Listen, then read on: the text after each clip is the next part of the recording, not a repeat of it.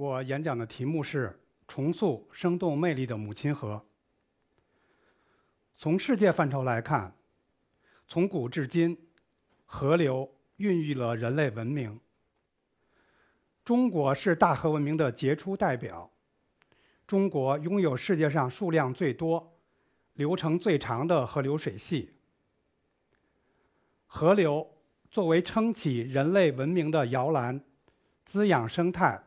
孕育文化，激励经济社会的发展。历史证明，河流兴则国运兴，河流危则国运衰。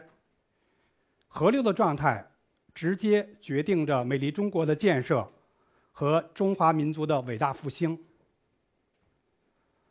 回到现实，如果有时间去关注身边的母亲河。会发现不少河流像图上这样，生态退化，物种减少，灾难频发，河流正在失去拥有的动力和活力。最新报告显示，二零二零年，全球河流的碳排放高达三十九亿吨，是全球飞机碳排放的四倍，占全球。总碳排放量的百分之十一，河流原本是自然界降碳累废，现在竟变成了排放大户，非常令人震惊。在某些城市，人们向往的母亲河，河边令人非常想去的亲水空间，竟被一律打上了禁止入内的危险的指示。生活和河流被强硬的剥离。抚今追昔，展望未来，我们需要的、我们期望的母亲河，是人水隔离还是人水亲近呢？我想大多数人会选择人水亲近。那么，我们必须反问：在娱乐至上的当今快消文化语境下。我们还认识和热爱我们的母亲河吗？是什么让河流失去了活力？又是什么让母亲河与生活分离？带着这些问题的思考，我们不妨向历史寻找答案。工业革命以来，迅猛的城镇化篡改了河流的形态，以及城与河的关系。以莱茵河为例，莱茵河是德国的母亲河。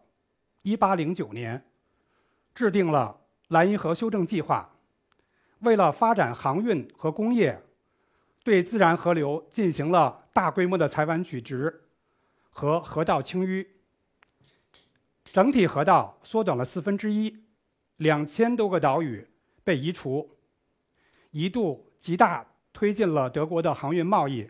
和工业的发展，但好景不长。改建后的河流流速加快，洪涝加剧，河道很多地区退化为三面光的渠道，加上工业污染。大家看到这张照片是上个世纪五十年代的照片，最美丽的莱茵河蜕变为欧洲最脏的下水道，生物。几乎绝迹，城进和退，引发了生态危机。一九四八年，莱茵河沿途六国共同成立了保护莱茵河委员会，开始了艰难而漫长的再自然化过程，耗费了四十年的时间，花费了七百多亿欧元。二零零一年，莱茵河才回到了两百年前。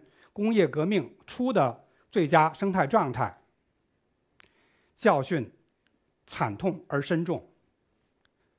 回到国内，众多河流并未走出成退、成进和退的历史误区。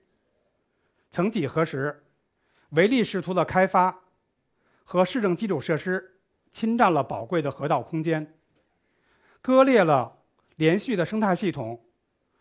过洪断面不断减小，洪涝压力日渐增大。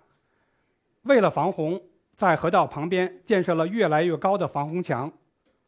高筑的防洪墙不但未能减轻洪灾，反而加剧了内涝的风险。为了降低洪内涝的风险，又建设不堪重负的海绵城市海绵，这一系列的错误让中国众多城市在灾难面前脆弱不堪、险象环生，令人胆战心寒。滨水地区一直是公众关注的焦点。近年来，全国展开了众多河流环境整治和以河长制为代表的创新举措，取得了巨大的成就。但不容否认，过度设计和建造也造成了很多的问题。例如，不计后果的河道清淤，让河流丧失了非常丰富多样的微生物环境。河底防渗让河流为城市补充地下水源泉失去了保证；沿岸过度量化和大树移栽，让动物栖息地环境遭受了破坏，物种急剧减少。这些运动式的速效工程，花费了大量的公共投入，但却让活跃的河流失去了魅力和活力。名曰治理，实为破坏。大型市政设施和过度车超尺度的景观建筑，割裂了生活与河流的关系。曾经的母亲河，变为幽闭、黑暗、危险、无趣的危险之地。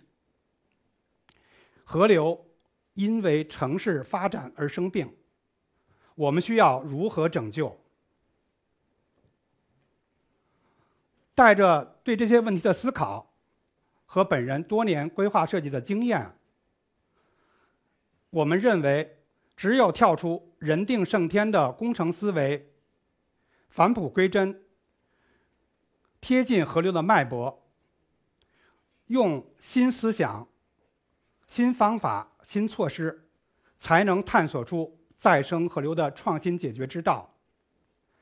二零一五年，我们在黄山脚下的普溪河现场踏勘时，从当地人口中听到。普溪河有一个非常动听的名字——婆溪河，具有浓郁的人情味儿。随着当地城镇化加速，亲河造地、建设硬城硬建设硬质堤岸的工程力度加大，环境污染、洪涝频发、动物栖息减少，普西河正在失去往日的光彩。黄山是世界自然和文化双遗产，保护和抢救母溪，保护和抢救普西河义不容辞。经过反复现场踏勘和多方案比较，我们制定了城退河进、重回自然、局部微更新的项目建议。针对洪水，从生态学角度，洪水是自然界生物能量的传递过程。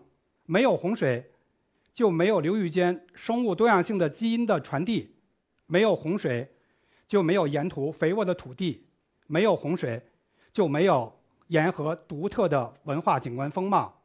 因此，借鉴古人趋利避害、顺疏导致的经验，在今天如何善用洪水，考验当代人的智慧。经过与当地政府的反复沟通。当地政府决定顶着巨大的压力，冒着巨大的责任，制定了以微创设计为核心的河流再生实践。我们在河流上游，尽量保留河流的自然状态，保留河流的蜿蜒和舒展，腾退养殖场用地，建设森林、湿地和农田。在中游城镇化地区，对已经破坏的沿岸地区。拓宽河道，改善生态护岸，舒缓洪水的压力；在河流下游腾退贴河而建的工业用地，建设绿地和垂河廊道；在整个河流系统因地制宜，构建蓝绿簇拥、蓝绿交织，它整体的生态共同体。选择。河边人们易于到达、公共意愿比较强的地区，保留现状石滩，改建退台式滨水岸线，用最质朴的景观营造，留住当地人的滨水休闲生活，把微创记忆在河流上，构建最动人的风景线。为了避免莱茵河式的悲剧发生，我们阻止当地为了行洪、快速行洪而进行河道清淤和采湾取直，尽可能保留河中的滩岛。一方面能够减少洪水的动能和流速，为下游保证更好的行洪安全；另外，保留了滩岛，能够蓄滞泥沙，为河中的生物构建永久不受人干扰的栖息地，让这些个动物永远生活在这片土地之上。在项目建设时，我们不做大的大拆大建。保留原有的大树和原生生境，尽可能维护稳定的土壤环境，尽量采用当地的石材、瓦片等建筑材料，既降低成本，又展现当地风貌特色。经过三年的建设，建成后的浦西河展现出山水相望的大美风韵。大家看到左上那个图片。我们其实并没有做特别多的设计，而是剪出了杂质。设计并不是做加法，而是减法，一样可以做出很好的这个景象。建成后的湿地，每年吸吸引两百多种鸟类在这里栖息、旅居、筑巢。滨河公园和网红沙滩成为小镇居民热爱生活、释放友善。放飞身心的幸福场所。二零二零年七月，黄山地区遭遇了百年一遇的洪水，多处村庄桥梁受损，高考因此改期。刚刚建成的普西河命运如何？当地政府和我们都高度紧张。我们第一时间赶赴现场，发现经过微创设计的河岸、景观桥和村庄平安无恙。经受了大自然的洗礼和考验，几处破损之处，恰恰是未来得以改善的传统的工程护岸，也为未来进行微创设计留下了契机。洪水过后，弹性生态的河道很快恢复了勃勃生机。二零二零年，普西河城区段被评为国家四 A 级景区和中国最有魅力城镇。微创设计初见成效。微创设计基于河流生态本底，视河流如生命，采用中医疗法，对病灶点进行最小化的适度设计，修复机能，增加效益，提升魅力。微创设计尽精微而致远大。自然是最好的环境营造师。河流生态系统是由陆地。水流和生物组成的动态平衡系统。河流生态系统具有生产氧气、食物、固碳、降解污染等生态生产力。生态工法让自然做工，减少不必要的人工干预，是实现生态文明的最佳路径。回到之前谈到的河流高碳排放问题，经研究，河流生态系统破坏后。水中的微生物为了降解污染，需要加大力度吸收氧气，排放排放环比高出平常十到十五倍的二氧化碳和甲烷，这就是河流变高碳的主因。病理找到，根治的方法就是修复生态系统，降低污染，增加陆地森林和水下森林的数量，绿肺机能才能恢复正常。二零一八年。我们在深圳平山河项目考察时，发现河道周边污染严重，臭气熏天，人迹缓至，跟深圳东部中心区定位相距甚远。我们和当地政府密切合作，制定了相关模型，进行了生态保育的恢复模拟，共同制定了生态工法的再生实践计划。首先，针对环境污染和空间受限的挑战，用技术比较方案说服相关利益方，后退滨河的交通，减少和腾退侵占河道的停车场，还宝贵的空间资源给绿化空间，形成立体梯度的生态系统。改建后的生态系统比之前增加了三倍。有效的改善当地的卫生境，并且创造了曼妙丰富的空间序列。针对将死的三面光河道，我们选择当地的植被、湿地适水植被来为河床和河底穿上绿色的卫衣，既降解河流的污染，又为鱼类、水禽类提供了可以栖息的家。随着水质的改善，这些动物种类越来越多，构成了未来构成了韧性丰富的生态群落。另外，建议政府不做不生态的大水面，不增设阻止鱼类巡游的翻板闸和液压坝，而是建设小型的溢流堰。减缓水流，增加河流的声响，同时能够创造鱼道，而且让城市居民能够走入河中间，安全的从水上经过，踏水而过。经过两年的艰苦努力，这期间克服了工期紧张、疫情防控等困难。两年后，一点二公里的平山普溪河从当初的脏黑萧条，变成了水质清澈、空气清新、鱼翔浅底、白鹭纷飞。我在这儿解释一下，当时我们的汀部，刚才我解释汀部，就是因为做了汀部，这些地区的鱼和虾是最容易待在这儿的，所以白鹭才会在这儿觅食。所以小小的改动就促进了生态的变化。芳草萋萋、绿荫玉碧的仙河河流，重重新回到了城市生活。经检测，建成后的环境比周边地区温度低四到五度，负氧离子比周围高三到五倍，滨河环境令人心旷神怡，吸引了周边居民到此开展丰富的文体活动，民生幸福指数大幅提升。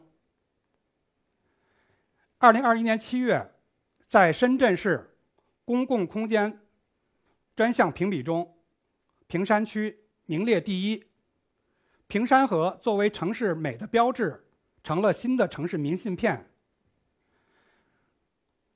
为深圳最年轻的城区招商引智和经济发展正在做着越大越来越大的贡献。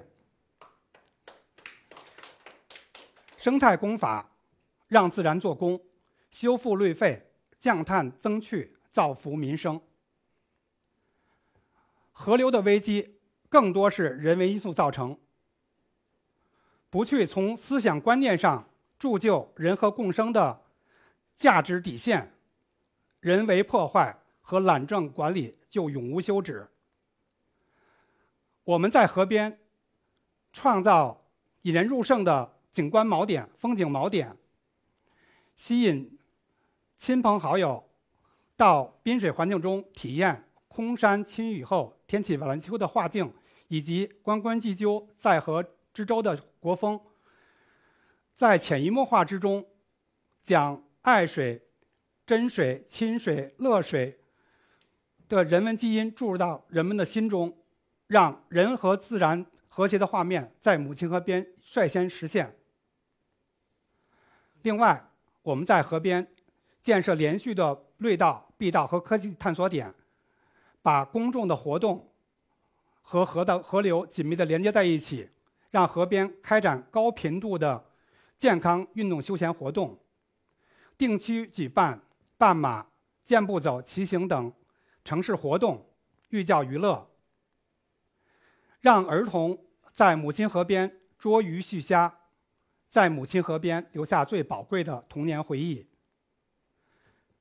在市政基础设施造成的消极空间，我们通过艺术设计增加。照明、座椅和舞台等设施，让曾经的黑暗之地变成了日常文体活动和节日庆典的欢乐场所。把生活还给河流，在生态容量之内，允许居民洗衣洗菜。政府定期发放无磷环保洗衣粉，让河流与城市的故事相生相伴，构筑最美丽的动人乡愁。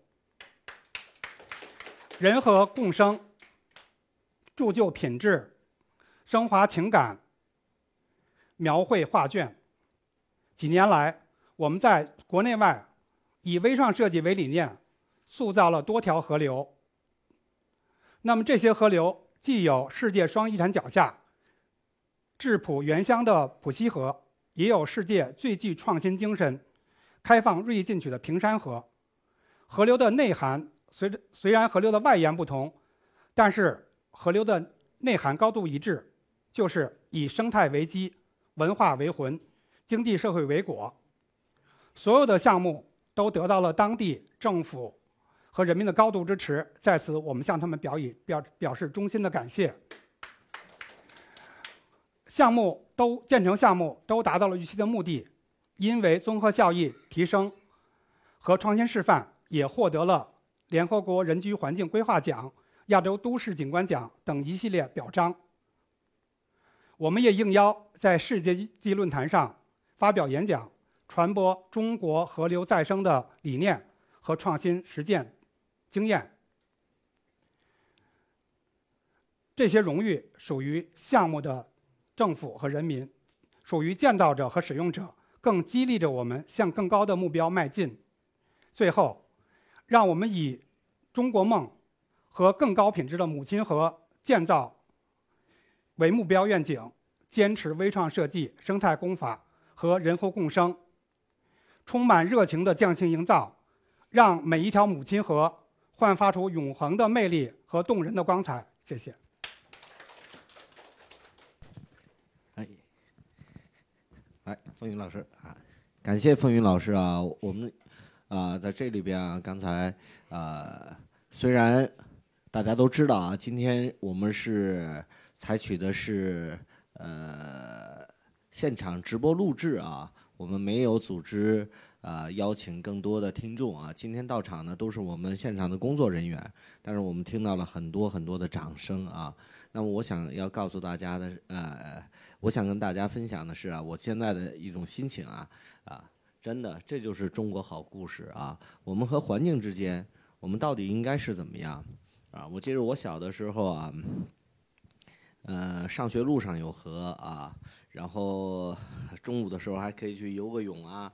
啊，等等等等，但是真的是现在看到的啊，所有的河流是啊那样的一个啊，虽然两岸很清啊，两岸已经是有有各种的绿植啊等等的草地啊等等，但是这条河我们已经下不去了。确实如您说的啊，到处都是禁止禁止禁止。好，那您刚才讲您啊，经您们啊已经开始改造的大概有十几条河流啊，然后呢呃。呃，从某种意义上讲，也是当地政府和当地人民啊，和你们一起在承担着某一种啊，呃，巨大的一个一个呃思想的碰撞吧，或者叫责任的担当和理。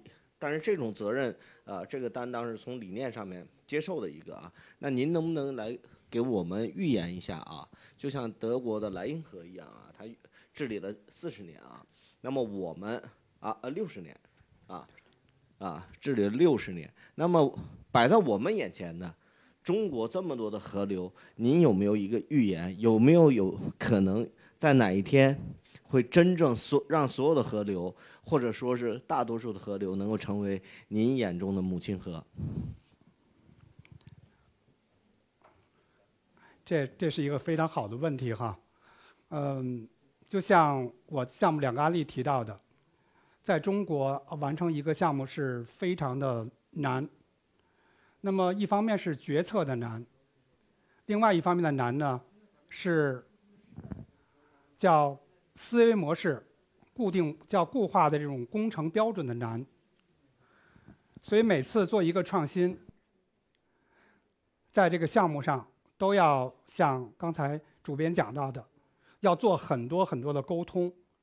要做很多很多的方案的比较和说服，但是这个一切都是为了更好的一个河流发展的目标和结果，这一切都值得。那么现在呢，就是来做微创设计的，还是非常像我们这样的事务所，还是非常小众的在做，大部分的河流还在进行那种批量化的生产。其实我希望呢，通过 CC 讲坛呢，能够唤起更多的建筑师、设计师更多的对河流的情感，唤起更多的决策者，唤起更多的建设者跟河流的情感。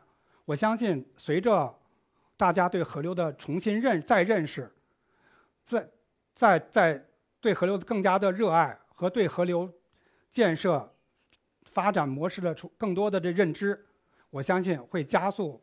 中国的河流，像我们像您提到这个过程，那么这个过程呢，嗯，如果我觉得它取决于完全取决于全民的一个一个民智的开启和共识，所以我认为这个过程呢，随着中国的这个呃叫高速发展在降速，我认为对河流的认知，包括房地产，包括现在的各行业的这种转型，我认为河流的改善。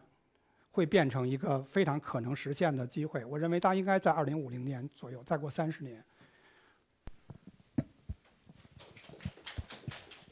感谢风云老师啊，刚才他给我们的一个预言，二零五零年哦，OK，太好了啊，因为我是个零零后啊，所以我一定能够赶上那一天的啊，然后会看到那条每一条母亲河真正成为。我们的母亲河，然后我也相信那个时候您作为一个九零后，会拉着我这个零零后的手，带着我们一起去看看平山，去看看普普西河。谢谢您，谢谢。好。